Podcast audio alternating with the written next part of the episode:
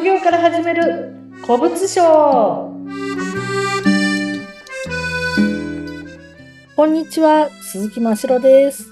アシスタントの織出健一です。さあ、真城さん、今日はどんな話を聞かせてくれるんでしょうか？はい今日は皆さんも興味があるんじゃないかなと思うお客様の声についてお話をしていきます。お客様っていうと、えー買い取りに来るお客様のことですか？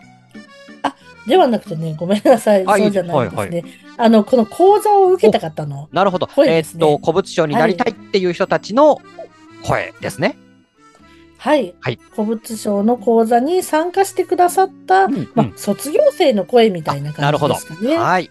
はい。で、まあ、私が今回、まあ、この講座を始めて驚いたことがまず一つありまして、はい。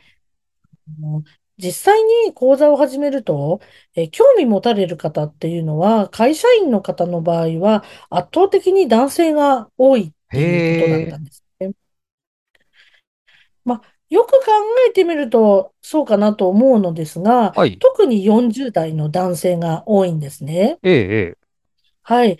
ま、あの、40代の男性っていうのは、やっぱり一番家族のことなどで、まあ、お金がかかるっていう世代だからかなってえないうるほど。ふうに。子育てっていうところもあるからか。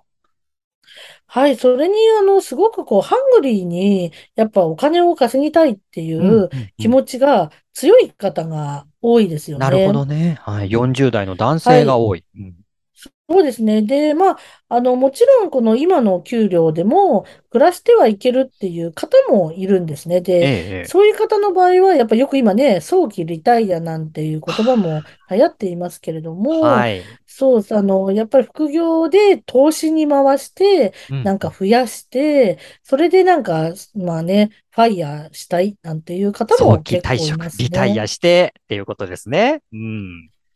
そうですね。まあ、私などはどちらかっていうと、まあ、働けるだけ働いてうんいたい、働ける限りうんうん働いていたいタイプなので、はいあ。まり早期退職には そんなに興味は、ん早期でリタイアですかね。はいはい。そういうのにはあの興味はないんですけれども、うんただやっぱりそのお金を稼ぎたいっていうマインドセットのお話でもね、ええしていたと思うんですが、やっぱそういう強い気持ちがあるっていうことは、もう一番必要なことなんで、それはすごく、あの、いいんじゃないかなと思います。やっぱり40代男性はそうやってこうアクティブに動かれる方が多いということなんですね。そうです。また、まあ、あの、私としてはね、やっぱシングルマザーの方とか、はい。そういった方にも、あの、挑戦してほしいなっていうふうに思ってます。はいやっぱりね、子供との時間をね、やっぱりシングルマザーの方は大事にしたいっていう方そうもですねすごく多いと思うんですけど、もちろん子供との時間をね、大切にしながらできるお仕事だと思うんですね。はい。これはまだ自宅でとかやれるっていうお仕事でもあるわけですね、これは。そうです。うんあの、まあ、私の、あの、まあ、あの、卒業生の中には、こう、ちょっとやっぱ重たい病気をしてしまって、はい。あの、会社を、まあ、辞めざるを得ないような方向に、はあなんかこう、まあ、ちょっと圧力じゃないですけど、ちょっと上の人からすごくこう言われて、うん。ちょっと大きい病気をしたら、なんかこう、もちろん遅刻とかお休みもあったと思うんですけど、はい。きちんとね、もちろん無断欠勤とかはしてないんですけど、それでも、ええやっぱりこう、会社でもう辞めろ的な雰囲気になって、会社を辞めて、それでこう、やっぱりその方シングルマザーで、子供もいたので、っていうことで、あの、頑張ってやってらっしゃる方もいて、そういう方の方がでもすごく頑張りますね。そうですね。でもまさに手に職であったり、一生の仕事っていうことですもんね、これもね。うん。はい。まあ、あの、物販の一種みたいなところではあるので、はい。一番なんていうの、こう、頑張って、結果、物販ってね、結果が出やすいって言われてる。ものになるんですね。ええ、まあ、転売もそうですけど、あの、まあ、物販系のものっていうのは、結果が、例えば、まあ、今ってこうネットビジネスとかいろいろ言われて、アフィリエイトとか。いろいろあるじゃないですか。はでも、ああいうものって、やっぱりこう、もちろんあれですごく稼いでる方も当然いると思うんですけど、ええ。本当に一握りで、うんやっぱりああいうので稼いでいくようになれるには、相当のやっぱり努力と、あとお金にならないしか時期っていうのが、ものすごく多い、長いと思うんですよ。いんだ。頑張っても頑張はい。ってもお金にならないっていう時期、大変な苦しい時期ですね、それね。そうです。またそういうの頑張ってれば結果は出てくるとは思うんですけれどうも、ん。まあ、あのね、とてもやっぱりそこまで ちょっと持ちこたえられるのうかなってん、いううん、感じが、そうですね。はい、ありますよね。で、まあ、あと、えっと、まあ、あと地方在住の T さんっていう方がいはい。るんですけども、ええ、まあ、この方は、あの、まあ、まあ、40代の会社員で、この人は独身で子供とか奥さんとかいない方なんですけど、男性の方、やっぱり40代はい。男性の方。はい。そうなんです、そうなんです。で、まあ歴史がすごい好きで、歴史、はい。なんかあの、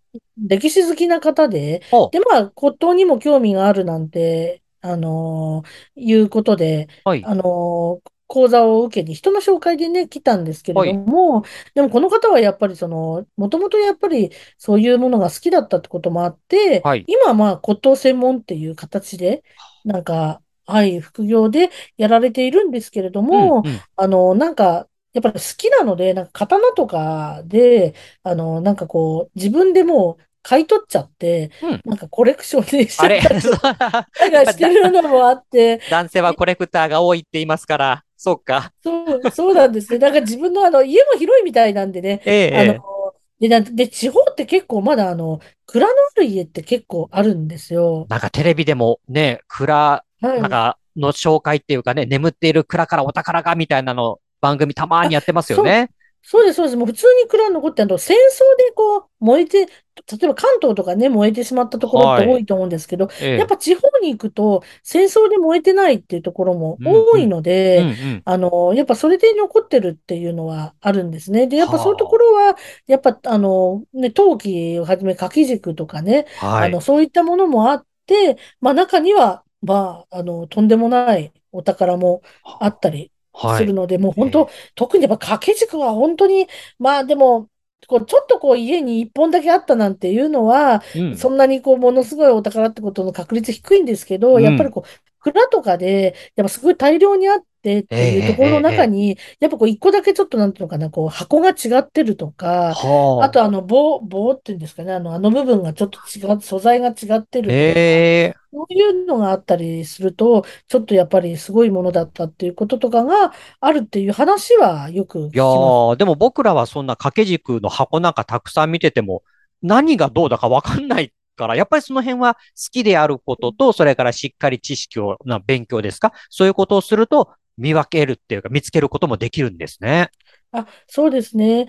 はい。で、まあ、すごいね、そういうすごいお宝見つかったりとか、自慢げにね、あの、連絡が来たりってことも あるんですけれどええ、も、ええ、ええあの、まあ、すでにね、本業の、あの、副業ながらも本業より収入は超えてるあら、っていう感じみたいで趣す。味が、そうやって副業、まあ副業か本業かわかんないけど、仕事になって稼げてるっていうのはいいですね。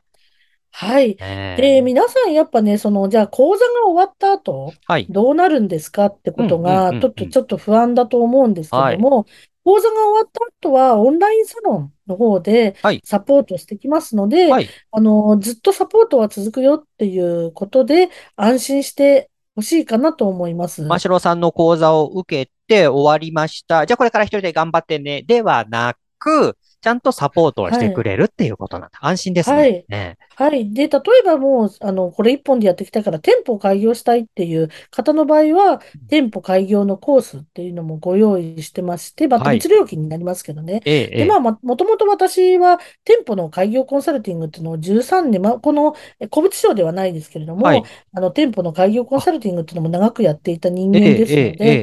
あの、ぜひね、あの、そういった実績もあるので、店舗開業したいよっていう方も、ぜひぜひご相談いただければなと思ってまあ、もう。本当にサポートが手厚くっていう感じですね。うん。そうですね、そこ、やっぱり、あの、他の、例えばメルカリなんかよく、メルカリ転売の塾なんていうのあったりすはい。るんですけど、へえ、ええ。結構放置だったりとか、あと、やっぱりやってみたものの月3万円から5万円ぐらいが、どんなに頑張っても限界だなんていう、うあの、ん。ママさんたちがよくね、そういうの受けられる方多い。ので、そんなこともよくお聞きするんですけれどえも、え。やっぱり巷にある情報っていうのは、はい。まあ、いろんなもうものがあるので、はい。とにかく、まあ別にこの私の講座に入らない方もいると、当然いるとは思うんですが、選うん。ぶときは、あの、慎重になってうん。いただきたいんですうね。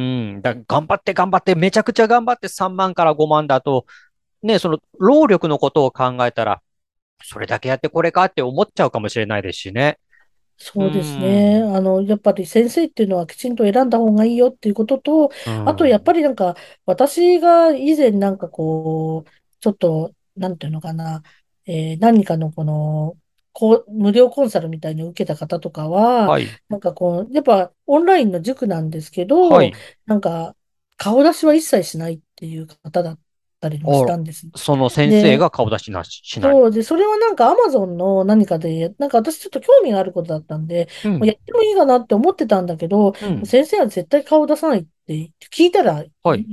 そう言われたんで、ええ、ええ。なんかそれでなんとなくこう、顔が出せないのかなってちょっと思っちゃって、ええ、ええ。まあ、ズームとかでこう、二人とかだから、別にそれは私がどこで何出すわけでもないじゃないです。あ、ない、1ないわ対けですね。1、1対1の時に私は顔出しませんって言ってた。そうあら。そうそう。へえ。そう。そういう方とかもいたんで、私はそれはちょっと違うかなと思ってお断はい。りしちゃったんですけええ、ど、うええ、ええ。